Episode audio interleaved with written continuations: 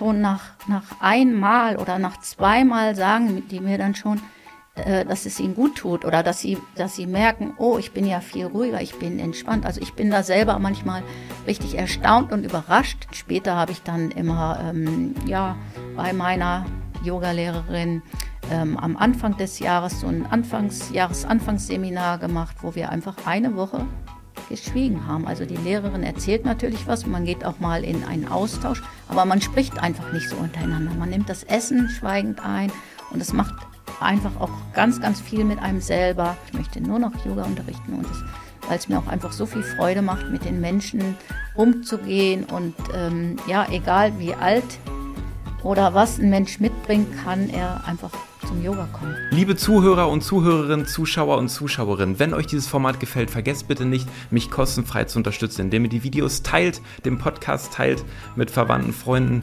und ähm, vielleicht auch einen Daumen hoch lasst, ähm, sowie auch ein Abo da für mich lasst. Es ist für euch alles komplett kostenfrei, unterstützt mich aber, dass das Projekt wachsen kann. Und ganz wichtig heute bei dem Thema Stress, das ist wirklich für, für ganz, ganz viele Menschen ein Thema. Deswegen fleißig äh, teilen und, und liken und jetzt ganz viel Spaß bei der neuen Episode.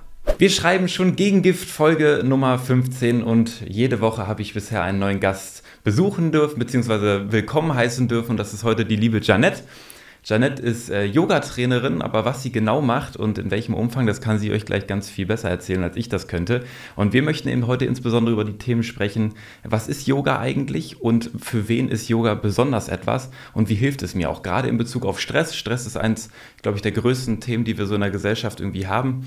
Jeder kennt Stress, äh, war schon mal gestresst und weiß, wie ätzend Stress sein kann. Deswegen ist das heute ein wirklich sehr spannendes Interview. Ich freue mich. Danke, Janette, dass du dir die Zeit genommen hast äh, und mich heute hier in meinem Studio besuchst. Ähm, magst du dich vielleicht ganz kurz in eigenen Worten vorstellen? Ja, hallo Matthias, vielen Dank für die Einladung.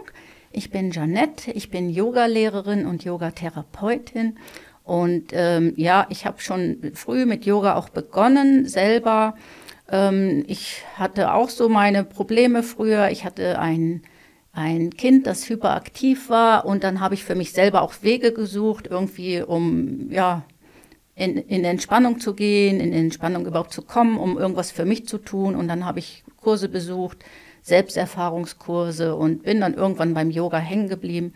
Und ähm, irgendwann habe ich mir gesagt, das wäre für mich ein guter Weg, auch eine Yoga-Lehrausbildung zu machen. Und so habe ich dann in der Yogaschule Hannover eine Ausbildung gemacht, vier Jahre nebenberuflich, also berufsbegleitend. Und man macht da viele ähm, äh, intensive Wochenenden durch und ähm, auch eine ganze Woche nochmal. Und ja, dann habe ich angefangen zu unterrichten, auch ziemlich früh. Ich habe angefangen in Hannover bei der Uni, Uni Hochsport, Hochschulsport habe ich äh, unterrichtet und habe dann viele Kurse schon gegeben, nebenberuflich. Und ja, irgendwann habe ich gemerkt, dass äh, ich habe ganz viele Weiterbildungen gemacht, dass, dass man also immer dran ist an dem Thema. Es hat mich weiter interessiert, viele Weiterbildungen gemacht. Und ähm, irgendwann habe ich noch eine Yogatherapie-Ausbildung gemacht, eine dreijährige auch nochmal nebenberuflich. Und ja, ich habe mich dann irgendwann auch selbstständig gemacht und bin jetzt schon zehn Jahre auch hier in Bad Münder selbstständig als Yogalehrerin. Ja, und also wann, wann hast du angefangen, aktiv Yoga zu unterrichten? Wie ich, lange ist das jetzt her? Wann ich angefangen habe, das ist also eigentlich schon gleich mit der Ausbildung. Ähm, zwei, ich unterrichte schon über 25 Jahre jetzt ja, schon. Okay. Mhm. Ja, ja. Mhm. Ähm, warum hat dann Yoga, für, also war das wirklich so der, der Ausgangspunkt? Du hast gesagt, Mensch, ne, du hast also selber Wege gesucht, um mhm. irgendwie mit Stress umzugehen. Das heißt, gerade ein hyperaktives Kind eben auch, ähm, wo du geschaut hast, was, was kommt da für dich in Frage. Ähm, wie kam dann diese Leidenschaft für Yoga bei dir, dass du gesagt hast, so, ey, das ist es jetzt, bist du darauf hängen geblieben. Was hat es dir persönlich gegeben, körperlich als auch vielleicht mental? Mhm. Also ich habe selber viel ausprobiert, unterschiedliche äh, Disziplinen geübt. Ne? Ich bin auch in, in Bewegungskurse gegangen, natürlich auch. Und ähm, irgendwann bin ich zum Yoga gekommen und habe gemerkt, dass es genau das ist, äh, was mich einfach runterbringt, was mich zur Ruhe bringt, ähm, was nicht nur auf der körperlichen Ebene mir was bringt, sondern eben auch auf der mentalen und auf der psychischen. Also Yoga ist ja etwas ganzheitliches, ein mhm. ganzheitlicher Weg. Ne? Ähm, es geht darum, eine Verbindung herzustellen. Yoga heißt eigentlich eine Verbindung herstellen. Ähm, das kommt aus der, von der Silbe Juch, anbinden, eine Verbindung herstellen zwischen Körper, Atem und Geist. Mhm. Ja, und Yoga ist ja etwas sehr, sehr Altes, ist über, über 2000 Jahre alt schon die Tradition. Und ähm, Patanjali, ähm, der den Yoga-Weg so aufgeschrieben hat im Yoga Sutra, der hat äh, schon diese Aspekte alle reingebracht. Also dass es nicht nur jetzt ein Weg ist, um fit zu sein, körperlich, sondern eben mental bei sich anzukommen. Es ist ein Weg ähm, nach innen, hm. zu sich selber. Warum glaubst du, ich meine, das ist jetzt eine gesellschaftliche Frage, aber weißt du, warum haben wir uns davon so entfernt? Weil ähm, wenn man das so hört und man beschäftigt sich damit gar nicht, dann wird man ja heute sehr, sehr schnell so abgestempelt und sagt so, ähm, das ist etwas total Spirituelles und so ein Hokuspokus. Es gibt ja Leute, die das, die das so empfinden. Mhm. Warum glaubst du, warum haben wir uns davon so entfernt? Das war ja früher eigentlich gang und gäbe. Genau. Mhm.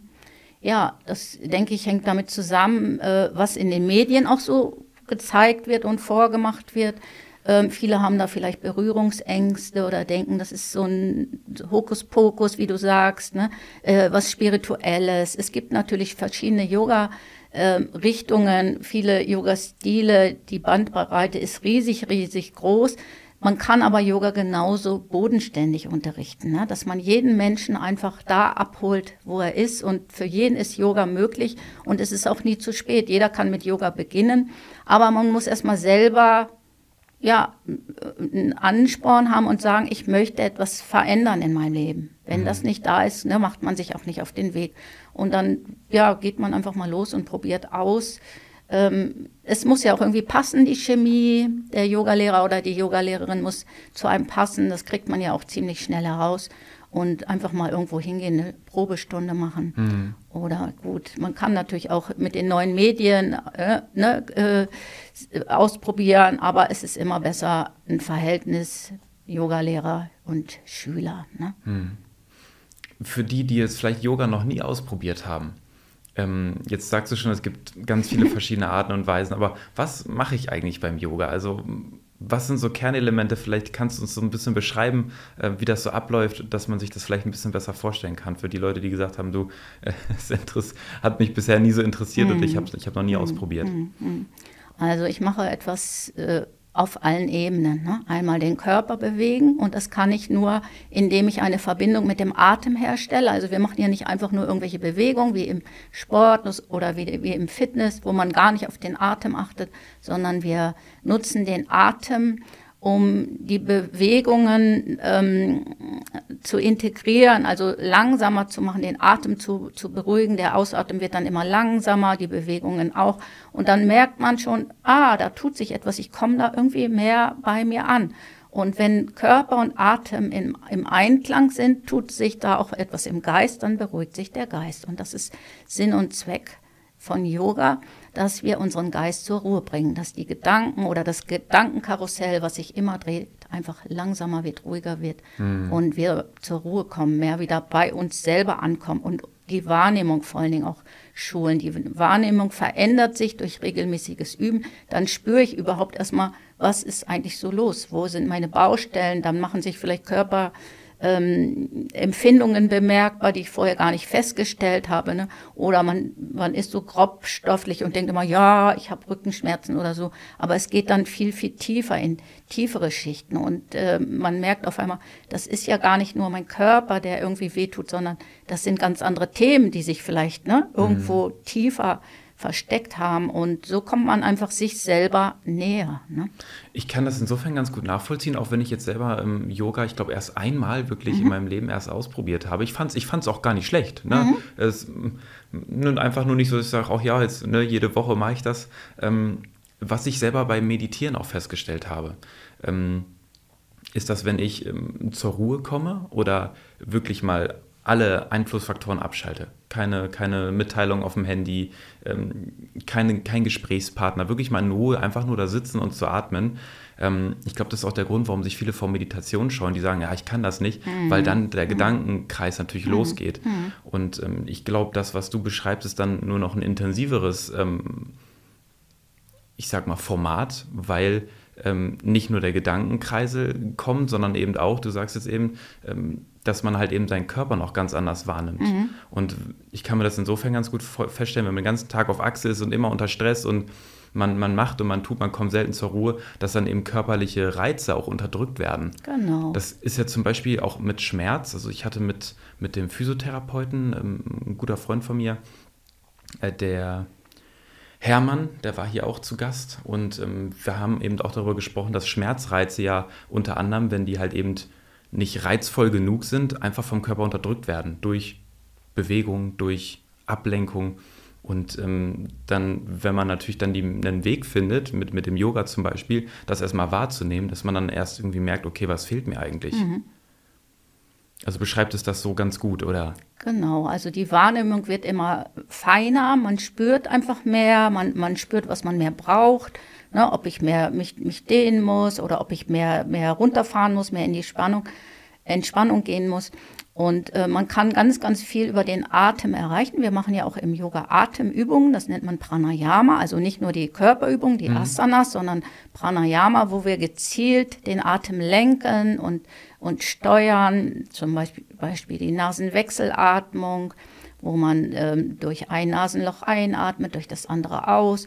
Und, äh, Wie funktioniert das? Also muss ich mir das zuhalten? man kann es zuhalten, man kann es aber auch mental machen. Ne? Klassisch ist, dass man eben eine Seite äh, reguliert, ne, mit dem Daumen zuhält, dann atme ich da aus auf der einen Seite und wieder ein, dann wechsle ich, atme da aus und wieder ein. Man kann es aber auch mental machen.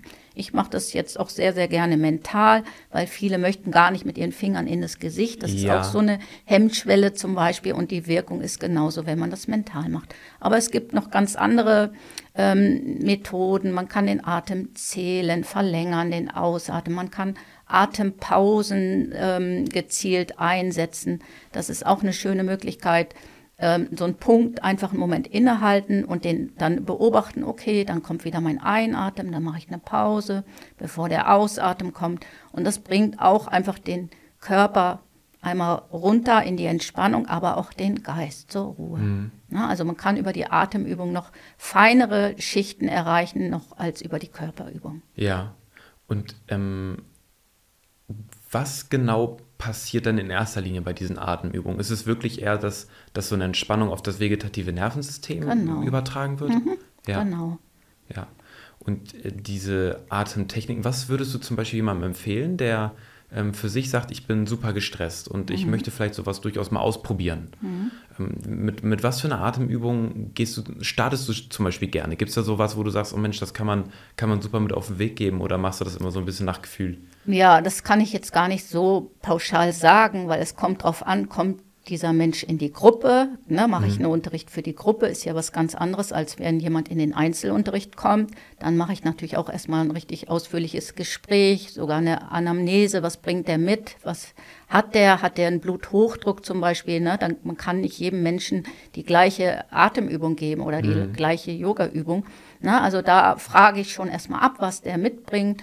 Und äh, zum Beispiel ein, ein äh, Mensch, der Bluthochdruck hat, der kann wirklich durch die verlangsamte Ausatmung oder gezielte Atemübungen seinen Blutdruck wieder regulieren. Zum Beispiel die Nasenwechselatmung, die reguliert. Oder man kann zum Beispiel, das heißt Ujjayi-Atem, wo man in der Kehle Stimmritze so ein bisschen enger äh, äh, macht und dann entsteht so ein leises Rauschen, so ein Hauchen im Hals. Dadurch kann man den Ausatmen regulieren, hat auch eine blutdrucksenkende Wirkung. Aber es ist nicht so, dass man einfach jemandem irgendwie eine Atemübung gibt oder überhaupt eine Übung, sondern einfach fragen muss, auch was der mitbringt oder warum ist er so gestresst, mhm. ne? warum.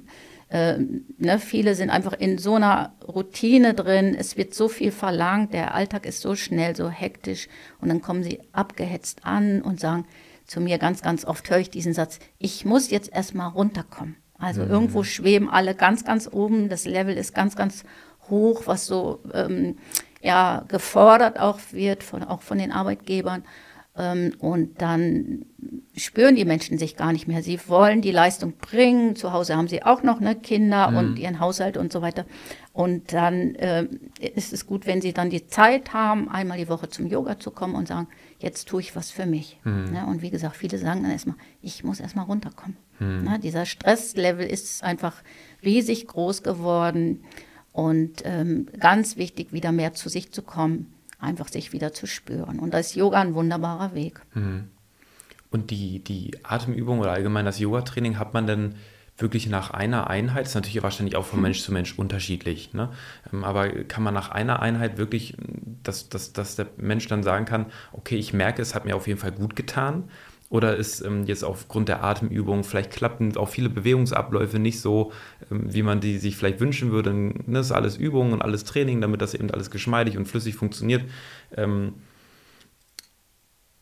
erzieht man schon ab der ersten Einheit einfach so ein bisschen den Effekt, Mensch, regulier dich, komm ein bisschen runter? Ja, also ich kriege ja oft Rückmeldungen, auch wenn Menschen so zum ersten Mal kommen und sagen, mhm. ich möchte das mal ausprobieren. Und schon nach, nach einmal oder nach zweimal sagen die mir dann schon, äh, dass es ihnen gut tut oder dass sie, dass sie merken, oh, ich bin ja viel ruhiger, ich bin entspannt. Also ich bin da selber manchmal richtig erstaunt und überrascht, wie schon nach einem Mal, also nach einer Stunde oder anderthalb Stunden schon einfach äh, der Mensch eine andere Wahrnehmung hat und, und merkt, das tut mir ja gut. Mhm. Na, und wenn, wenn die merken, es tut mir gut, dann kommen die meistens auch wieder. Mhm. Mhm. Jetzt hast du ja gesagt, Mensch, das unterrichtest du seit 25 Jahren in etwa. Mhm. Ähm, wie lange hast du vorher Yoga schon für dich selber auch gemacht, um eben genau diesen, diesen Punkt zu erfüllen, um dich ein bisschen runterzuholen, um, um ein bisschen Stress abzubauen? Ja, ich habe schon, schon viele Jahre auch vorher Yoga gemacht, ähm, habe unterschiedliche Yogalehrerinnen ähm, erlebt und Yogalehrer und äh, habe auch Wege sogar auf mich genommen. Ich habe früher ähm, hier in der Gegend in Völksen gewohnt, bin nach Hannover gefahren, um dort in der Yogaschule am Unterricht teilzunehmen. Und so ist das einfach, das Interesse ist immer mehr gewachsen. Ich habe an Wochenenden irgendwelche ähm, Seminare besucht, ich bin ins Kloster gegangen, habe Schweigeseminare gemacht. Also ich habe sehr, sehr viel selber einfach ausprobiert mhm. und irgendwann gemerkt, oh, Yoga ist mein Weg. Ohne Yoga kann ich mir das gar nicht vorstellen. Also es ist, gehört einfach zum Leben dazu. Ähm, es ist integriert einfach in den Alltag auch. Ich versuche natürlich auch selber jeden Tag Yoga zu machen oder wenigstens mich hinzusetzen, zu meditieren, also einfach auch eine Zeit für mich zu haben. Und ähm, ja, so ist es einfach gewachsen. Also Yoga ist einfach auch ein Weg. Irgendwann geht man mal los, macht sich auf den mhm. Weg, probiert aus. Mhm. Und äh, wenn man merkt, es tut einem gut, bleibt man da dran. Egal, man, es muss ja nicht jeder dann eine Yoga-Lehrausbildung machen. Aber schon einmal in der Woche ist äh, ein wunderbarer Weg. Ich bekomme oft die Rückmeldung, dass Menschen dann weniger Rückenschmerzen haben oder gar keine Rückenschmerzen mehr haben. Auch wenn sie nur einmal in der Woche zum Yoga kommen und sonst gar keinen Sport treiben. Also es hat schon so eine gute Auswirkung. Was man ja sogar dazu sagen kann, ähm, man schätzt so ungefähr 95 Prozent der Rückenschmerzen ähm, sind ja aufgrund von, ähm, ich sag mal, unspezifischer Ursache. Genau. Also dass kein konkreter Schaden vorliegt. Zum Beispiel kein Bandscheibenvorfall, mhm. Wirbelstrukturen in Ordnung, ähm, keine Gelenksprobleme, sondern eben aufgrund von muskulären Verspannungen und so weiter und so fort. Ähm, da liegt natürlich auch schon nahe, dass prinzipiell durch Entspannung in einem stressigen Alltag, durch Fehlhaltung und so weiter, ähm, durch einen Entspannungseffekt natürlich eben auch Rückenschmerzen gelindert werden können. Also für denjenigen, der sich so fragt, ja Moment, wie kann das denn sein? Ja, wenn 95 Prozent eben aufgrund von Muskelverspannung oder einem generell falschen Spannungsverhältnis entstehen, dass natürlich eben Entspannung zumindest schmerzlindernd wirkt. Heißt nicht, dass die Ursache behoben ist, mhm. ja, aber natürlich eben ähm, auf jeden Fall schmerzlindernd wirken kann. Jetzt hast du auch gesagt, jetzt ähm, versuchst du zumindest jeden Tag irgendwie auch so ein bisschen für dich mal deine Ruhe zu finden, ein bisschen zu meditieren. Wie würdest du zum Beispiel jetzt Meditation und Yoga voneinander abgrenzen? Also was, also na klar, die Bewegung fehlt bei einer Meditation, meistens. Ähm, aber wie unterscheiden die sich für dich persönlich? Also einmal gehört die Meditation zum Yoga dazu ganz klar. Das wird ja schon auch so gelehrt in den Ausbildungen, auch die Meditation. Und ähm, also natürlich gibt es Yoga-Richtungen, die jetzt nur auf Körper ausgerichtet sind, die gar nicht in, in die Meditation gehen oder in die Ruhe. Es gibt auch Bewegungsmeditation. Es muss ja nicht immer das still ne, auf dem mhm. Kissen sitzen sein. Man kann Bewegungsmeditation machen, man kann Atemmeditation machen. Da gibt es ja viele, viele Möglichkeiten. Mhm. Ne? Und es bedeutet auch nicht Meditation, dass man einfach nur still sitzt und es ist auf einmal Ruhe im Geist. Das ist ja, wird oft falsch verstanden und dann wird gedacht, oh Gott, ich kann es nicht, weil meine Gedanken ja immer kreisen und das ist auch ganz normal und man guckt sich einfach auch das an, was da, was da kommt. ne, mhm. ne, was sich da zeigt. Weil dann können wir erst wieder Abstand gewinnen und sagen, okay, das ist da jetzt los in meinem Geist und jetzt trete ich mal so einen Schritt zurück, so innerlich und beobachte einfach mal nur eine Weile meinen Atem zum Beispiel. Oder ich stelle mir eine Kerze hin und gucke einfach mal in die Kerze eine Zeit lang oder ein Objekt, eine Blume anschauen. Mhm. Na, da gibt es ja auch ganz, ganz viele unterschiedliche Methoden und Techniken auch in der Meditation. Aber würdest du sagen, also entgegen, was ja wirklich ein Mythos äh, zu sein mhm. scheint, ne, man, man versucht an nichts zu denken, mhm. ähm, würdest du sagen, es ist eigentlich eher, man, man registriert die Gedanken, die, die, die genau. da sind. Ne? Ähm, würdest du dann trotzdem empfehlen, dann die Gedanken versuchen. Man sagt ja, also ich kenne es so, dass also empfohlen wird, die versucht so, so, schweifen zu lassen, dass man sie jetzt gar nicht tief durchdenkt, sondern einfach nur wahrnimmt ähm, als Gedanken. Oder hast du vielleicht sogar einen anderen Tipp für Leute, die das mal ausprobieren wollen und merken, ja, die Gedanken, die kommen und ähm, wie mache ich, wie gehe ich damit um in der Meditation? Genau, die Gedanken, die kommen, die Gedanken gehen auch wieder. Das ist zum Beispiel auch ein schönes äh, Bild, sich vorstellen. Ne? Wie auf einem Fluss, da kommen auch mal ein paar Boote vorbei und du stellst dir vor, da kommt, ne, dein Gedanke kommt, da kommt wieder ein Boot, ich schaue das an und es zieht weiter. Also Gedanken oder die Wolken kann man als Bild nehmen. Ne? Wolken kommen und gehen, bilden sich und auf einmal sind sie wieder weg. Ne? Und du kannst dir vorstellen, okay, da kommt jetzt dieser Gedanke und der zieht auch wieder weiter. Also ich muss nicht darauf anspringen und schon kann das eine beruhigende Wirkung haben. Mhm. Einfach zuschauen, beobachten. Wir sagen ja auch, wir haben so ein inneren Beobachter. Mhm. Ne? Also wir nehmen Abstand zu dem Äußeren und kehren mehr nach innen und unser innerer Beobachter betrachtet, was sich so zeigt im Geist. Und ne, dann kann ich wieder Ruhe ähm, erfahren, ich kann wieder Kraft schöpfen und ich kann wieder neu auch agieren, also neu wieder überlegen, was ist das eigentlich, was mich da stresst oder warum sind da so viele Gedanken. Ne, oftmals höre ich immer, dass die Menschen nicht einschlafen können, weil die Gedanken kreisen. Ne, dann gebe ich zum Beispiel so kleine Tipps. Probier es mal aus, leg deine Hände irgendwo hin, beobachte einfach nur mal den Atem. Ne? Hm. Nicht immer nur auf die Gedanken hören, sondern weggehen aus dem Kopf, die Hände meinetwegen auf dem Bauch legen und den Atem beobachten. Ne? Oder den Atem mal zählen, den Ausatmen zu verlängern oder so. Da gibt es viele, viele Möglichkeiten und äh, ja, die man ausprobieren kann. Ich habe das tatsächlich selber für mich auch schon häufiger mal ausprobiert. Ähm, gerade so ähm, Atem zählen. Und dann habe ich mhm. mir immer ein Ziel gesetzt. Ich weiß nicht, ähm, ob, das, ob das jetzt aus deiner Perspektive eine falsche Herangehensweise ist. Ich habe dann mir das Ziel gesetzt, zehn Atemzüge, ähm, ohne groß abzuschweifen mhm. mit den Gedanken, äh, dabei zu bleiben. Mhm. Ne, zehnmal für mich tief ein und aus, einfach so, wie es für mich angenehm genau. ist.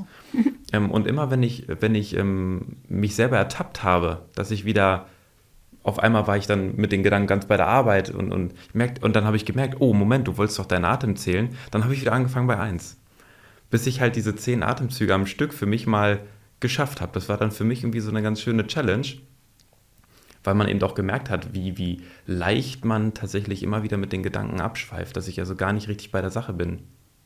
Der Geist schweift immer wieder ab, das ist ganz natürlich. Ne? Und die, der Geist ist ganz kreativ, es kommen immer wieder neue Gedanken oder Gefühle, Empfindungen, ne? die gehören ja auch dazu. Mhm. Auf einmal habe ich wieder eine Körperempfindung oder mir tut was weh oder mir fällt was ein, jetzt muss ich dies und das machen.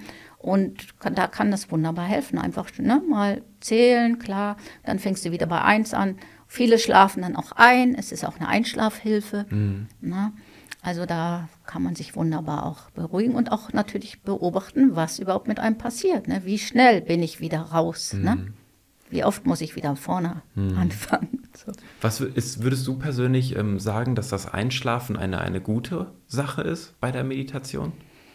Also es ist ja nicht Sinn und Zweck, dass wir einschlafen bei der Meditation. Ne? Das ist ja nicht die Idee. Ja. Darum am besten ist es natürlich im Sitzen äh, zu meditieren, die Wirbelsäule in Aufrichtung zu bringen, um wach zu bleiben im Geist. Es fällt kaum einer mal um vom, vom Kissen, das mhm. passiert einfach nicht. Der Körper ruckt vielleicht mal, wenn man merkt, oh, jetzt bin ich weg. Ne?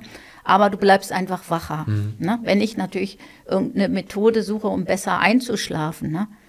dann, dann kann ich äh, den Atem beobachten, dann kann ich zählen. Und dann ist es okay, wenn, wenn ich dann einschlafe. Ne? Dann ist das ja gewollt. Aber um jetzt irgendwo meinen Geist zur Ruhe zu bringen, um irgendwie Abstand zum Alltag, zu meinen Problemen zu bekommen, ist es dann sinnvoller, im Sitzen äh, zu üben und dann möchte man ja einen wachen Geist haben. Mhm. Ne, in der Entspannung, wenn ich Entspannung anbiete, ähm, so Körperreisen, ne, durch den Körper gehen oder den Atem durch den Körper lenken. Ähm, Im Liegen mache ich das natürlich auch viel in den Kursen, gerade in den späten Abendkursen, wo die Menschen wirklich runterfahren wollen, zur Ruhe kommen wollen und dann möchten ja auch nicht mehr lange sitzen, weil es strengt dann ja doch an. Da passiert es schon mal, dass mal jemand einschläft und das ist auch nicht schlimm. Mhm. Es ist ja auch ein Zeichen von Entspannung, dann, ja. dass ja. der Körper einfach dann nachgibt und da gibt es genug Methoden, dann auch den Menschen wieder zurückzuholen. Was, was würdest du denn empfehlen für die Leute, denen, denen es schwerfällt, zum Beispiel sich auch bei der Meditation aufrecht hinzusetzen? Die einfach merken, boah, das, das kann mein Rücken gar nicht halten, ich kriege da voll die Schmerzen und im Schneidersitz kann ich erst recht nicht sitzen. Wie, was gibt es da für eine Herangehensweise, dass, dass die da hinkommen, dass es besser klappt, dass, dass es denen leichter fällt? Ja, einmal muss es der richtige Sitz sein. Es muss niemand im Schneidersitz sitzen oder es ist auch nicht Ziel äh, im Yoga, dass, dass alle mit gekreuzten Beinen und aufrecht sitzen. Viele können das ja gar nicht, weil die Knie das schon gar nicht hergeben mhm. oder die Hüften oder der Rücken tut einfach weh. Na, man kann im Langsitz sitzen, man kann auf einem Kissen sitzen, man kann auf dem Hocker oder auf dem Stuhl sitzen. Na, man kann sich sogar anlehnen. Also da hat jeder Mensch, auch jeden nach dem, was er mitbringt, an Einschränkungen, an körperlichen Hindernissen sozusagen, muss erstmal seinen Sitz ausprobieren und finden, um dann in einer entspannten, aufrechten Haltung zu sitzen. Es geht ja darum, dass der Atem immer ruhiger wird und gut fließt. Und eigentlich ist ja Yoga so ein Weg überhaupt gewesen. Yoga-Übungen wurden erstmal gemacht, um dann zur Ruhe zu kommen, um dann zu sitzen und zu meditieren. Das war mhm. eigentlich mal überhaupt so die Idee. Ne? Und äh, wie gesagt, keiner muss in einem Sitz sitzen oder sich verbiegen, ähm, sondern der Sitz muss an den Menschen erstmal so ja, angepasst werden, an die mhm. Möglichkeiten, die er mitbringt. Das kann ich mir sogar eigentlich ganz gut herleiten. Also wenn ich das jetzt aus einer körperlichen Perspektive betrachte und es jetzt, wenn ich jetzt ein Yoga praktisch mache, um mich für die Meditation praktisch vorzubereiten, ähm, es ist ja so, viele fallen ja heutzutage wirklich wahnsinnig nach mhm. vorne ein. Und der ganze Brustkorb und was zieht sich zusammen, das Zwerchfell kann nicht mehr richtig arbeiten. Das heißt, es schränkt natürlich, es macht den Atem ja sehr flach. Und wenn ich jetzt mich, mich, mich vorher mit Yoga vorbereite oder allgemein für, für die, ne, warum soll ich mich denn aufrecht hinsetzen? Je aufrechter ich sitze, desto besser und tiefer kann ich ja auch atmen. Und ich kann mir jetzt vorstellen, dass, dass das vielleicht eben auch positiv dadurch bestärkt wird, wenn ich jetzt vorher ein Yoga-Training mache, dass mir einfach vielleicht auch leichter fällt zu atmen. Auf jeden Fall. Also wir bereiten ja durch die Yoga-Übungen, durch die Asanas den Körper erstmal vor. Ne? Wir, wir richten ihn auf. Also wir, wir dehnen, wir strecken, ne? wir, wir atmen bewusst und dann bekommt man ja eine, eine bessere Aufrichtung. Mhm. Ne? Und mhm. dann kannst du dann auch ausprobieren im Sitzen und wenn es nicht geht, dann macht man eben die Meditation im mhm. Liegen. Das ist ja auch möglich, wenn jemand mhm. sagt, ich kann gar nicht sitzen. Ne? Genau andersrum habe ich auch Menschen, die sagen, ich komme gern zum Yoga, Janet, aber ich kann nicht mehr auf meine Knie, ich kann einfach nicht mehr knien. Mhm. Da muss keiner bei mir irgendwie was machen, was nicht mehr geht oder wo er nur noch Schmerzen hat, dann wird das eben angepasst. Mhm. Ne? Das, diese Methode nennt man Winnie-Yoga, angepasst an die Möglichkeiten und Einschränkungen der Menschen. Und dann, dann macht er eben die Übungen, meinetwegen, zu einem Hocker auch. Ne? Statt auf die Knie zu gehen, stelle ich meine Hände oder Unterarme auf den Hocker und da kann ich genauso Übungen machen, meinen Rücken bewegen, bei Arm und Bein strecken und ich muss gar nicht irgendwie qualvoll irgendwas aushalten, auf die Knie gehen. Ne?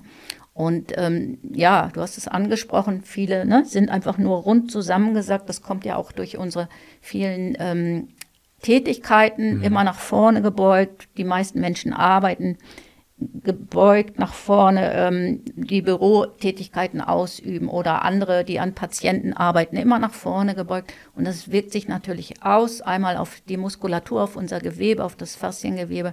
Der Körper ne, sackt zusammen und hat dann natürlich auch die ähm, leider die Nebenwirkung, dass, dass wir nicht mehr richtig atmen können, ne? Mhm. dass die Wirbelsäule so rund wird oder die Rippen blockieren. Ja. Und wir müssen uns erstmal wieder lernen, uns aufzurichten, ja. wieder zu öffnen. Ne? Ja. Es kann auch jeder äh, zu Hause mal äh, ausprobieren, der jetzt gerade ähm, vielleicht sitzt, während er die, die Folge hört oder vielleicht sogar schaut. Äh, wenn er sich mal so richtig krumm hinsetzt und dann richtig tief, muss ein Mikrofon hier richten, sonst hört man mich, glaube ich, nicht, und so richtig tief einatmet und das Ganze dann praktisch hinterher nochmal wiederholt, wenn ich mich aufrichte. Das ist wirklich ein ganz anderes Erlebnis und da kann innerhalb von Sekunden, glaube ich, klar werden, was für einen tollen Effekt es eben hat, wenn wir unseren Körper aufrichten. Nicht nur für, die, für eine gesunde Haltung oder gegen Rückenschmerzen, sondern auch am Ende für eine, eine tiefe Atmung, was dann wiederum auch in einem, in einem höheren Energielevel resultiert. Also wenn ich jetzt tief atmen kann, gut atmen kann, ähm, dann ist es für meinen Körper auch eine ganz andere Geschichte, als wenn ich wirklich sehr flach und, und stressig atme. Das weiß ja jeder, ne? dass mhm. der Atem irgendwie was ähm, ein Zeichen einem gibt. Auch bin ich jetzt sehr, sehr aufgewühlt und aufgeregt, mhm. äh, geht der Atem ganz schnell oder ich halte ihn sogar an und ich, ich blockiere mich selber, ich werde eng. Ne? Und, ähm, oder wenn ich ganz, ganz runtergefahren bin und den Atem gar nicht mehr spüre, bin ich müde, bin ich träge. Und da kann man ja sehr, sehr viel äh, selber machen. Und wenn Menschen zu mir kommen und sagen, oh, die sind ganz aufgeregt und aufgewühlt, weil ihnen gerade irgendwas passiert ist. Ich erinnere mich, eine ist mal zum Yoga gekommen, war ganz, ganz aufgeregt, weil sie gerade einen Waschbären überfahren hat. Sowas kann ja alles mhm. passieren. Und dann habe ich gesagt, setz dich erstmal hin, richte dich auf und atme erstmal tief ein und aus. Und das wissen wir selber. Wenn wir das machen, bewusst, ne, dann, dann geht es uns schon gleich wieder ein bisschen besser. Mhm. Ne? Oder man kann einfach mal, wenn man irgendwo warten muss lange, dann sage ich, üb doch da mal bewusst zu atmen, spür nach oben, wenn du einatmest zum Scheitel, wenn du ausatmest wieder nach unten, lass die Schultern los. Ne? Und so kann das jeder Mensch auch einfach für sich selber mal ausprobieren. Da muss man ja gar nicht groß jetzt irgendwie loslaufen oder einen gleichen Kurs besuchen. Ich kann mhm. bewusst auch meine Hände auf den Körper auflegen mal und einfach unter die Hände spüren. Ne? Wir haben ja unterschiedliche Atemräume auch und einfach mal diese Wahrnehmung dahin lenken. Wo ist mein Atem? Wo spüre ich ihn? Wie geht der gerade? Mhm. Ich merke gerade, während du erzählst, ich, ich teste selber gerade parallel die ganze Zeit so ein bisschen aus, ähm, weil, weil das echt einladend ist, auch einfach dann äh, solchen Anleitungen mal zu folgen. Weil wenn ich jetzt ähm, den Leuten sage, Mensch, äh, mach Atemübungen, aber ohne gezielte Anleitung, ist vielleicht auch nochmal ein Thema, was für einen Unterschied das macht, wenn man, vielleicht mögen es manche auch echt, ähm, es gibt ja auch ähm, geleitete Meditationen, die du auch in den Kursen ja mhm. vielleicht ähm, so durchführst, ähm, die es sogar auch online gibt wer sagt, Mensch, ich, ich kann mich da selber schlecht durchführen, ne, die sich dann vielleicht besser darauf konzentrieren können, wenn sie dafür eine Anleitung haben. Hm. Wie ist das für dich persönlich? Wenn du, also kannst du wirklich das einfach gut für dich, wenn du, du weißt wahrscheinlich auch genau, was du brauchst, wenn du so viel Erfahrung schon jahrelang gemacht hast. Ähm, hast du auch so den Eindruck, dass ähm, Leute, die neu anfangen, diese Unterstützung brauchen? Ja, auf jeden Fall. Also ist auf für Anfänger ist auf jeden Fall erstmal eine Anleitung wichtig und hilfreich. Wenn ich meditieren möchte, auch da erstmal eine geführte Meditation, um überhaupt irgendwo anzukommen, mhm. ne? um erstmal zu merken, okay, ne, das ist was für mich, das möchte ich ausprobieren. Und äh, später kann man dann ja, ich kann mich hinsetzen und sagen, ich nehme jetzt Zeit und äh, setze mich einfach nur hin und beobachte meinen Atem. Also ich brauche da keine Anleitung mehr. Es gibt natürlich viele Möglichkeiten, auch im Internet und auf YouTube gibt es ja massig auch äh, mhm. Tools, auch Apps für mhm. Meditation. Da muss jeder einfach mal selber ausprobieren, was er braucht und oder einfach mal in eine Yogastunde gehen, einmal reinschnuppern und ne, in jeder Yogastunde ist ja auch nicht unbedingt jetzt eine Meditation dabei. Das kann sein, mhm. ne, je nachdem, wie viel Zeit man auch hat. Auf jeden Fall ist eine Anleitung erstmal sehr, sehr wichtig und hilfreich. Und im Yoga, in den Yoga-Übungen ist es ja so auch, dass man da bewusst auf den Atem eingeht. Ich sage ja den Teilnehmern, atme ein, mach die Bewegung mit dem Arm oder mit dem Bein. Und ähm, das macht ja auch was mit dem Geist mhm. wieder, ne? ist wieder dieses Kognitive, dass ich dadurch auch mich konzentrieren muss und äh, einfach bei mir ankomme, weg von außen und dann verändert sich auch der Atem. Mhm. Also das ist einfach eine Schlussfolge dann auch. Ne? Also Körper, Atem, Geist, eine Einheit. Mhm. Und das ist eben das Ziel und Zweck von Yoga. Eine Verbindung schaffen, ankommen bei mir. Du hast vorhin etwas sehr Spannendes gesagt. Du hast mal ausprobiert, ähm, ich, ich hoffe, ich habe es noch richtig, ein Schweigeseminar mhm. im, im, Kloster. Ähm, ich kann mir vorstellen, es gibt auch immer mal wieder, vielleicht, vielleicht der eine oder andere schon gesehen, äh, bei, bei YouTube oder bei Instagram, da gibt es ja diese Short-Formate, ich weiß nicht, ob du die kennst, diese kurzen Videos, mhm. 10, 20 Sekunden und dann wischst du praktisch so weiter, wenn es dich nicht interessiert. Also für, für, für unsere Gesellschaft leider ein sehr krankmachendes Tool, weil du permanent gedopt wirst mit, mhm. mit neuen Inhalten und immer nur nach der Suche nach mehr Dopamin. Ähm, ist also wirklich schlimm. Nichtsdestotrotz, da werden ja durchaus auch teilweise sehr lehrreiche Inhalte auch platziert. Wie zum Beispiel von diesem Podcast. Ja. Ähm, aber ähm, ähm, da gibt es auch oft, öfter mal Ausschnitte von halt eben zum Beispiel wirklich ähm, Mönchen, Shaolin-Mönchen, äh, die, die ähm, halt berichten und auch dann über Themen Meditation, über Geistesstärke. Ähm, deswegen kann ich mir vorstellen, dass, dass dieses Thema Kloster für manche interessant ist, weil es ein Weg ist, den wir halt in Europa oder gerade so jetzt hier in, in, unserem Gebiet einfach kaum kennen. Ähm, wie läuft so ein, so ein Schweigeseminar ab und was hast du für Erfahrungen mitgebracht? Also meine Erfahrung war, das war noch schon relativ früh, also ich war noch ganz an den Anfängen äh, meiner jo meines Yoga-Weges, sage ich mhm. mal, äh, wo mich eine Yogalehrerin mitgenommen hat, gesagt, komm doch mal mit, das wäre bestimmt was für dich. Ein Schweigeseminar, ich glaube, es waren fünf Tage, es war ein großer Meister, der da auch war. Und ähm, ich war erstmal ein bisschen schockiert, weil es war sehr, sehr voll. Es waren ganz viele Menschen da. Die Yogamatten waren übereinander lappend. Man hatte wenig Platz. Der Meister, der Guru, saß auf einem Podest, hat alles angesagt. Er hat äh, erklärt. Und äh, es war dann letztendlich ganz egal, wie viele Menschen da waren, weil man einfach so bei sich war und so konzentriert, dass das gar nicht wichtig war, ob da nun 200 oder 300 Leute waren. Also da waren es sehr, sehr viele. Und später habe ich dann immer ähm, ja, bei meiner Yogalehrerin ähm, am Anfang des Jahres so ein Anfangs Jahresanfangsseminar gemacht, wo wir einfach eine Woche geschwiegen haben. Also die Lehrerin erzählt natürlich was, man geht auch mal in einen Austausch, aber man spricht einfach nicht so untereinander. Man nimmt das Essen schweigend ein und es macht einfach auch ganz, ganz viel mit einem selber. Ähm, und gerade diese Ablenkung, die du angesprochen hast, durch die Medien, durch die Handys, wir sind es inzwischen gewohnt, dass es immer Kling und Klong macht und ähm, die Menschen erwarten, dass man sofort reagiert auf eine WhatsApp, auf, mhm. auf eine E-Mail, dass man ständig präsent ist. Und ähm, das ist ja, wir können natürlich viel lernen durch diese Methoden und Techniken, aber es bringt uns ja auch wieder weg. Und also in so einem Schweigeseminar werden die Handys ausgemacht, ganz mhm. klar. Ne? Da ist man weg, kein Fernsehen, man geht spazieren, man macht Gehmeditationen zum Beispiel auch. Das ist auch eine Möglichkeit. Im Gehen geht man einfach nur Schritt für Schritt, um zu gehen, um nicht irgendwo anzukommen. Wir hetzen durch das Leben, ne, weil wir dies und das erledigen müssen und da noch hin. Und wir verlieren uns selber. Mhm. Ne, und äh, im Schweigen oder auch beim achtsamen Gehen kommt man einfach runter zur Ruhe und spürt irgendwann, was mache ich da eigentlich im Außen? Ne? Ist, ne? Mhm. Also wir sind ja viel, viel mehr als nur unser Beruf, Mutter, äh, Vater. Ähm, ne? Wir sind viel, viel mehr. Wir haben ja auch noch so was Inneres und heilen, inneren Kern oder unser wahres Selbst, unser, unser wahres Wesen. Und darum geht es ja im Yoga, da anzuknüpfen und rauszufinden, wer bin ich eigentlich. Mhm. Das sind sehr spannende Erfahrungen. Ich glaube, das kann man auch schwierig nachvollziehen, wenn man es tatsächlich ähm, nicht selber erlebt hat. Ne? Also jetzt gerade so eine Erfahrung, wenn man wirklich eine, eine, Woche lang so gut wie gar nicht, gar nicht spricht. Ähm, würdest du das prinzipiell jetzt fernab davon, ob das irgendwie jemand machen würde, würdest du es fernab jedem wirklich empfehlen, zu sagen, ey, probier das einfach wirklich mal aus, weil es einfach eine tolle Erfahrung ist? Also ich würde jetzt nicht jedem empfehlen, äh, mach ein Schweigeseminar oder geh ins Kloster, auf keinen ja. Fall. Aber ich würde jedem empfehlen, irgendeinen Weg mal zu finden, äh, auszuprobieren und sei es eine Yogastunde oder keine Ahnung, in einen Meditationskurs zu gehen, einfach mal ausprobieren.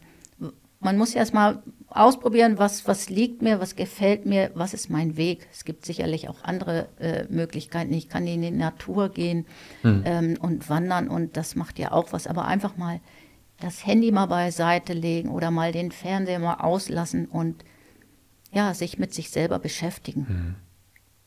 Was, was hast, was, mit, mit welchen Vorurteilen wirst du am meisten konfrontiert? Oder, oder merkst du das gar nicht so, weil meistens Leute mit dir sprechen, die halt eben wegen Yoga zu dir kommen? Oder? Ja, natürlich kommen die meisten, weil sie schon irgendwo eine Erfahrung gemacht haben oder äh, wissen, ne, dass, dass sie Yoga machen möchte. Manche belächeln es noch, aber es ist eigentlich gar nicht mehr so. Früher war das viel, viel öfter belächeln es und dann sagen sie, ach so, ja, das ist ja dies Om. Ne? Dann machen sie so Om. Oder ähm, manche denken, man macht ganz wilde Verrenkungen, man muss in den Kopfstand gehen, man muss körperlich äh, fit sein oder gesund sein. Das ist ja überhaupt nicht der Fall. Also neulich hatte ich mal eine Frau, die ist neu in den Yogakurs gekommen und hat mir aber gesagt, Jeanette, aber nur, dass du es weißt, ich bin überhaupt nicht beweglich und ich bin auch nicht sportlich. Da habe ich gesagt, du brauchst nicht beweglich sein, du brauchst nicht sportlich sein.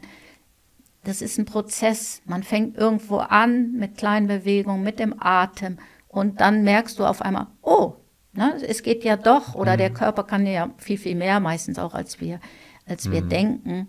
Und ähm, es ist ein Prozess, der Körper wird einfach auch wieder beweglicher. Ja. Ne? Ja. Und auch der Geist.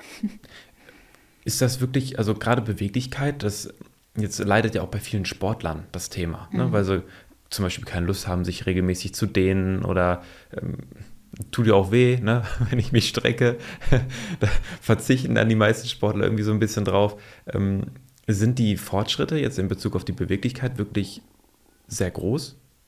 Aus der Erfahrung heraus? Ja, ja? also ich, ich merke das ja bei den Teilnehmern, wenn die regelmäßig einmal die Woche kommen. Ähm, es verändert sich, das kann man beobachten. Ne? Gut, wenn man irgendwas mitbringt, ähm, wo man meinetwegen in die Vorbeuge nicht gehen kann, je nach Wirbelsäulen, ne? Mhm. Äh, Form, hat jeder irgendwo seine Grenze. Oder mhm. bei einer Erkrankung oder einer Schultererkrankung, dann kann ich eben den Arm nicht so hochnehmen. Dann muss ich das eben anpassen, die Übung. Aber generell, wenn die Leute regelmäßig üben, werden sie einfach beweglicher und spüren das auch. Sie haben weniger Schmerzen. Und ähm, wenn zum Beispiel mal Pause ist, in den Ferien oder so, und sie kommen dann nach ein paar Wochen wieder, dann sagen sie, oh, ich bin richtig steif geworden oder mir hat richtig was gefehlt. Mhm. Ne? Also die mhm. sagen selber, jetzt bin ich froh wieder, dass ich wieder kommen kann und dass ich wieder was für mich tue, weil es sich so positiv auswirkt. Mhm. Das ist, äh, das ist schön, weil die Form in so einem Kurs von Sport treiben oder sich bewegen ist ja eine ganz andere, als ich sag mal richtige Sportarten auszuführen.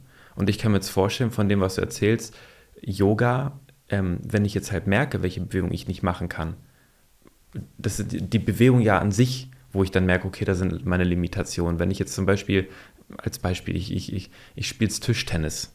So, und ich merke halt, da tut mir was bei weh. Dann versuche ich vielleicht ähm, Ausgleichsbewegungen zu machen, kompensiere es aus einem anderen Körperteil, was dann wiederum aber auch nicht besonders förderlich ist.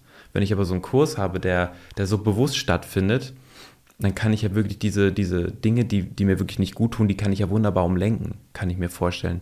Und das ähm, finde ich jetzt gerade, wenn ich mir das so vorstelle, so ein bisschen äh, in Anführungszeichen einzigartig bei solchen Kursformaten, wo man nur mit dem eigenen Körper arbeitet, ähm, weil man da halt eben so gezielt drauf eingehen kann und halt eben nicht sagen muss, ja, Schläger musst du halt hauen, ne? Geht mhm. ja nicht anders. Mhm. So, ne? Aber wenn ich halt eine, eine Bewegung habe, wo das absolut nicht notwendig ist, sondern ich das mich so bewegen kann, wie es für mich funktioniert, ähm, dann ist das, glaube ich, kann ich mir vorstellen, einfach auch eine schöne Bewegung für, für ich sage mal in Anführungszeichen, unsportliche Menschen, die, die was für sich tun wollen, ohne aber ähm, Angst haben zu müssen, dass sie sich damit eben weiter schaden. Also es werden natürlich Grenzen erreicht, ganz klar. Der Körper weicht auch aus. Der Körper ist ja schlau, der ist ja intelligent und hat immer Ausweichstrategien.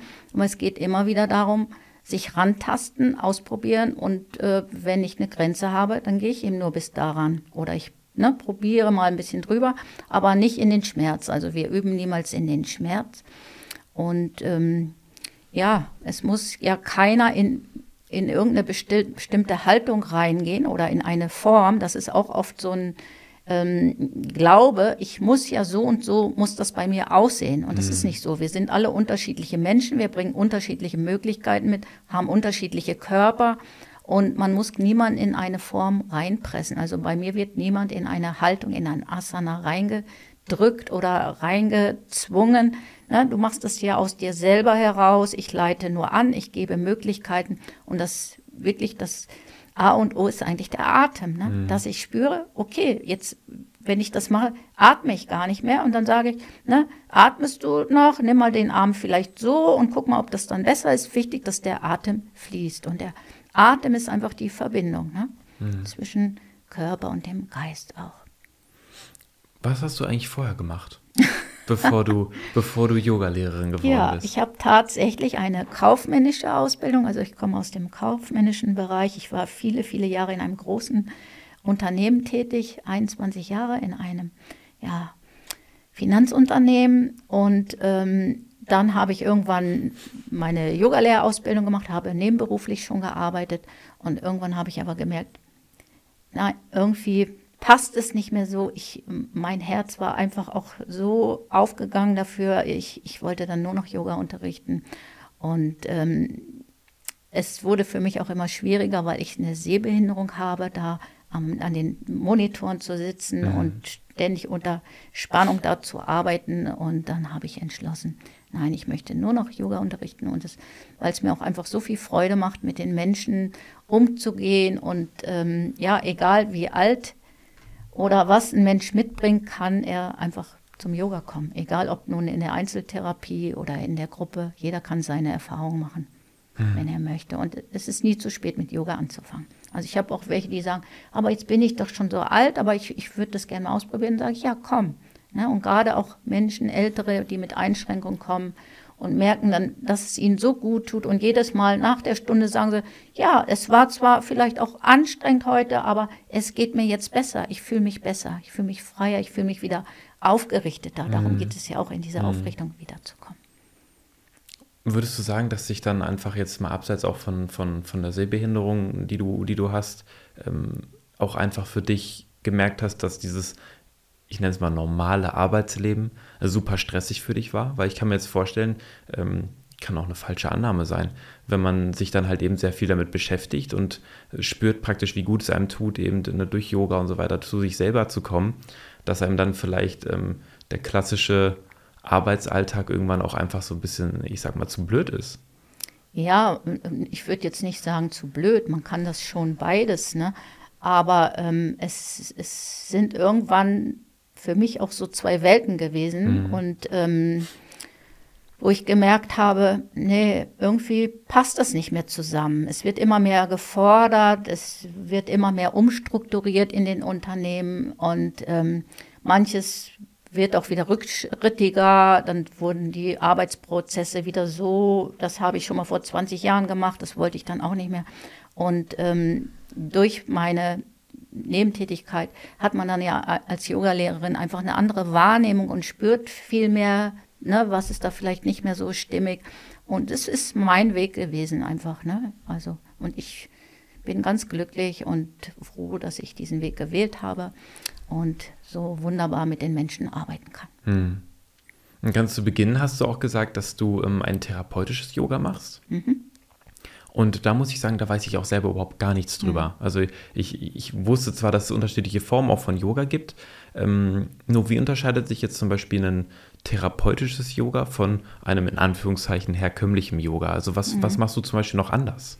Ja, also ich bin ausgebildet in verschiedenen Krankheitsbildern, die wir alle kennengelernt mhm. haben und kann gezielter einfach auf die Menschen, wo ich weiß, das und das bringen sie mit, eingehen. Ne? Ich kann im Einzelunterricht jemanden unterrichten, egal, ne, ob er jetzt einen Unfall gehabt hat, bewegungseingeschränkt ist oder mit einer Krebserkrankung kommt, ne, dann weiß ich einfach den Hintergrund und dann kann ich herausfinden, was braucht der Mensch jetzt, warum kommt er eigentlich her, was möchte er, möchte er wieder beweglicher werden oder möchte er einfach mit dieser Krankheit, die er hat, vielleicht besser umgehen.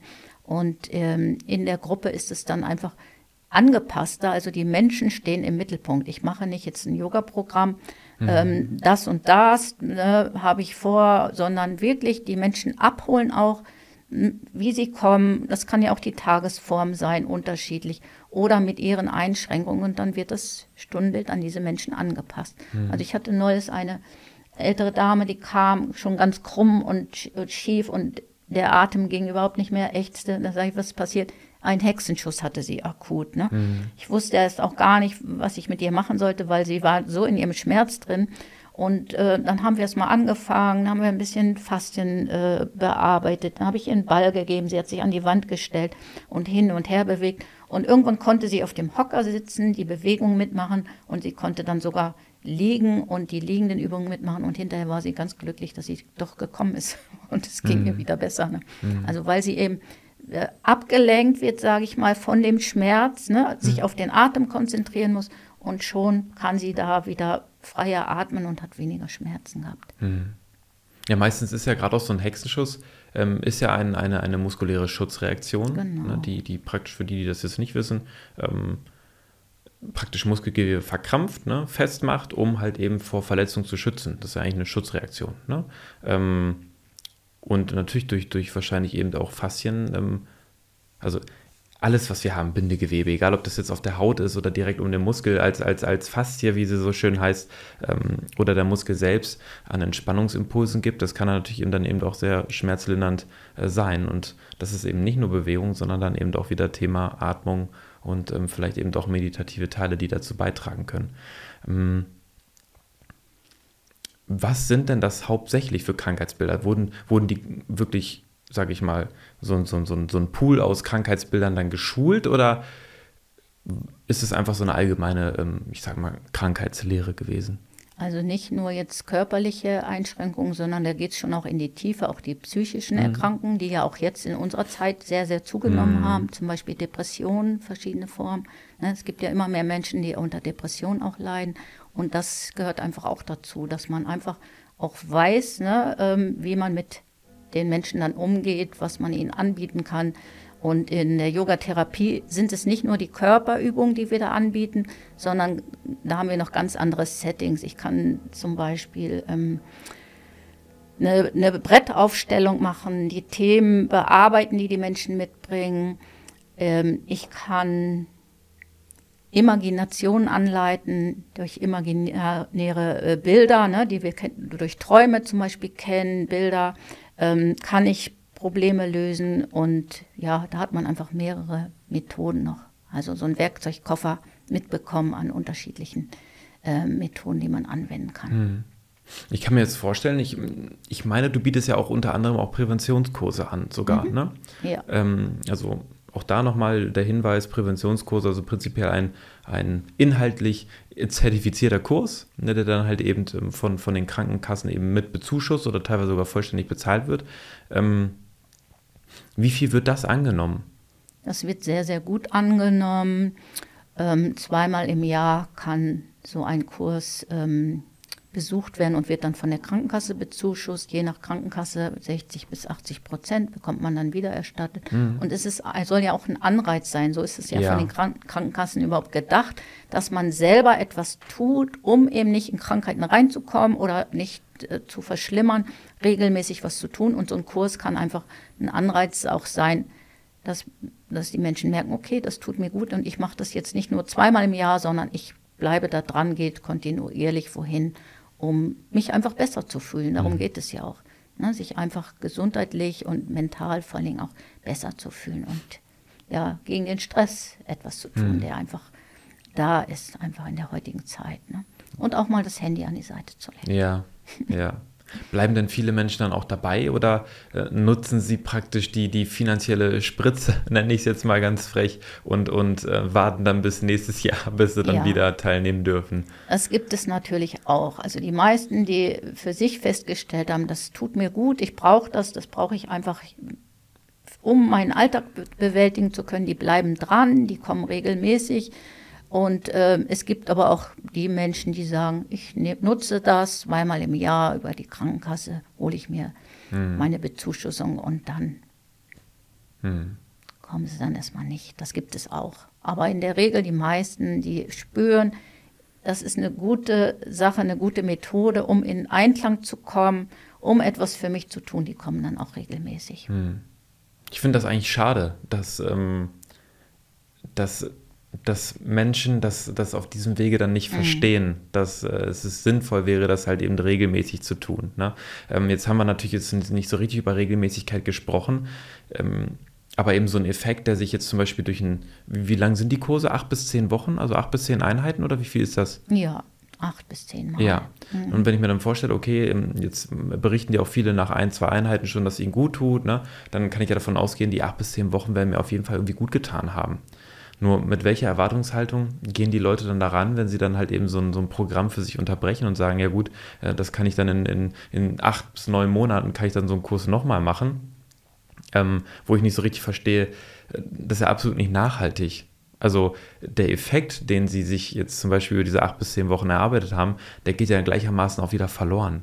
Und das finde ich so schade, dass die Menschen da nicht dranbleiben. Ja, natürlich. Man merkt das ja auch bei den Menschen, die regelmäßig kommen. Ne? Die sind dran, die sind einfach, ja, da muss ich nicht wieder von vorne anfangen. Ne? Bei denen, die, die sagen, okay, ich komme jetzt nur einmal im Jahr oder zweimal im Jahr, da merkst du schon, dass, dass es geht ja alles immer auch wieder zurück im zunehmenden Alter. Unser Fasziengewebe muss ja immer wieder ähm, flexibel gemacht werden auch. Ne? Wir verlieren ja immer mehr auch an, an Beweglichkeit, weil unser Wasserhaushalt weniger wird. Und wir müssen schon dranbleiben, um was zu tun, um einfach geschmeidiger zu bleiben oder wieder beweglicher zu werden. Und da macht sich das natürlich ähm, ja, bemerkbar, ob die Menschen regelmäßig kommen oder nur ein oder zweimal im Jahr. Mhm. Ne? Wie ist das gerade so mit der Beweglichkeit, ähm, über die wir jetzt auch gesprochen haben?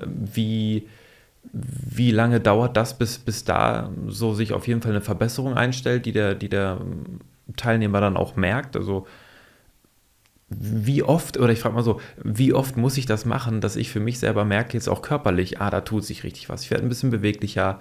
Ähm, ne, klar, die Rückenschmerzen werden vielleicht ein bisschen weniger. Gibt es irgendwie auch Erfahrungswerte, von denen du berichten kannst? Ja, das ist auch ganz, ganz unterschiedlich, je nachdem auch, was die Menschen mitbringen oder ob sie früher schon Sport gemacht haben, sich gern bewegt haben oder gar nicht.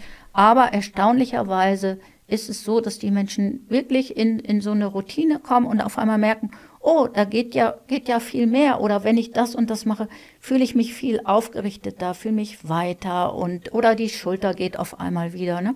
Also man kann ja viele Sachen einfach mal selber ausprobieren. Ähm, ob man zum Beispiel mit den Händen noch, wenn man die so nach hinten nimmt, mit den Fingern zusammenkommt. Ne? Früher mhm. konnten, das, konnten wir das alle. Und auf einmal merken sie, oh, das geht ja gar nicht mehr. Ich habe da 20 Zentimeter zwischen oder so, ne? Dann ist es, kann das auch ein Anreiz sein, okay, ich probiere das mal wieder aus. Ja. Ne? Da ja. gerade die Seite, die vielleicht nicht so gut geht. Oft sind die Menschen ja auch so einseitig, ne? Ähm, eine Seite geht besser als die andere mhm. und dann ist es gerade wichtig, diese eingeschränkte Körperseite zu fordern und zu, zu aktivieren auch mhm. und nicht nur die Seite, die gut geht. Ja. Jetzt vielleicht nochmal so, so abschließend, was wären denn so Gründe, die, wenn du die zusammenfassen müsstest, die du findest, jetzt jemand da hat das noch nie ausprobiert und ähm, wie würdest du praktisch Yoga verkaufen, dass du sagst, Mensch, äh, die und die positiven Effekte sprechen dafür, dass du es gerne mal aussetzt. Gibt es da so zwei, drei Punkte, die du sagst, ja, das sind jetzt der Kern? Ich meine, wir haben über viel gesprochen, aber wenn du es jetzt nochmal versuchen müsstest zusammenzufassen, könntest du das irgendwie so in zwei, drei Punkten zusammenfassen? ja, ein Weg für sich selbst, ein Weg zu sich selbst zu kommen, bei sich wieder anzukommen. Nebeneffekt Beweglichkeit, Beweglichkeit auch im Geist. Ne? Auf einmal kann ich vielleicht wieder ein bisschen besser unterscheiden. Darum geht es ja auch. Mhm. Wir sind oft in unserer Wahrnehmung getrübt. Wir denken so und so ist es, aber so ist es nicht, weil es ist unser Denken ne? oder unsere Einflüsse, unsere Erfahrungen, die wir einfach so äh, mitnehmen und äh, starr sind in unserer Denkweise auch. Und äh, dadurch, dass ich mich mehr auf mich konzentriere, mehr bei mir ankomme, kann ich dann auch einfach besser wieder wahrnehmen und unterscheiden, auch klarer mhm. werden wieder im mhm. Geist und anders reagieren. Es ist ja auch etwas, ähm, einmal der Umgang mit einem selber, ne, den man lernt. Man geht besser oder liebevoller, achtsamer mit sich um. Mhm. Und das spiegelt sich dann im Außen auch wieder. Ich gehe dann auch anders wieder mit den anderen um oder mit der Umwelt auch. Das ist ja auch das große Thema, ne? dass, dass wir mit unserer Umwelt achtsamer umgehen müssen. Und wenn schon die Kinder es lernen würden, meinetwegen im Kindergarten, in der Schule zum Beispiel, mit sich achtsamer umzugehen, mit dem Körper, dann gehe ich mit dem anderen anders um und dann ebenso mit der Umwelt. Hm. Ja, dann wären wir da vielleicht auch schon ein Schrittchen weiter. Ja. Also wenn das nicht äh, Grund genug ist, Yoga einmal auszuprobieren, dann äh, weiß ich auch nicht. Ähm, gibt es vielleicht sogar einen E-Mail-Kontakt, wo die, wo die Leute sich ähm, dran wenden können und sagen, hey Mensch, ich habe nochmal eine spezielle Frage, vielleicht auch an dich? Ja, ich habe ja auch eine Internetseite, eine Webseite. Das würde ich dann auf jeden Fall, ich wollte dich nicht unterbrechen, alles unten auch in der Beschreibung immer nochmal markieren. Also sowohl ja, bei Spotify und Apple Podcasts in den Show Notes unten packe ich gerne die Links rein, vielleicht auch eine E-Mail-Adresse, ähm, als auch ähm, alles an Informationen irgendwo, das wichtig ist, das packe ich dann gerne alles da unten mit rein. Und das Schöne ist auch, ihr könnt natürlich gerne Janet selber anschreiben. Mhm. Wer aber möchte, der kann ähm, auch seine Fragen wie immer ins QA bei Spotify schreiben. Einfach mal tippen, was euch vielleicht gefallen hat, wo ihr noch Fragen habt, was vielleicht noch unklar ist. Und natürlich auch gerne bei YouTube in die Kommentare. Ähm, teilt uns äh, eure Meinung mit. Weitere Fragen, vielleicht gibt es noch mal Inhalte, äh, die ich dann nochmal aufgreifen kann in einem Podcast. Und ganz wichtig, vergesst bitte nicht, wenn euch das gefallen hat, ähm, gerne mal einen Daumen hoch dazulassen und ähm, vielleicht auch ein Abo ist für euch komplett kostenfrei. Teilt es gerne mit Menschen, die vielleicht sehr gestresst sind und das wirklich mal gut gebrauchen könnten. Ähm, da würde ich mich sehr darüber freuen und wie gesagt, es kostet euch keinen einzigen Cent.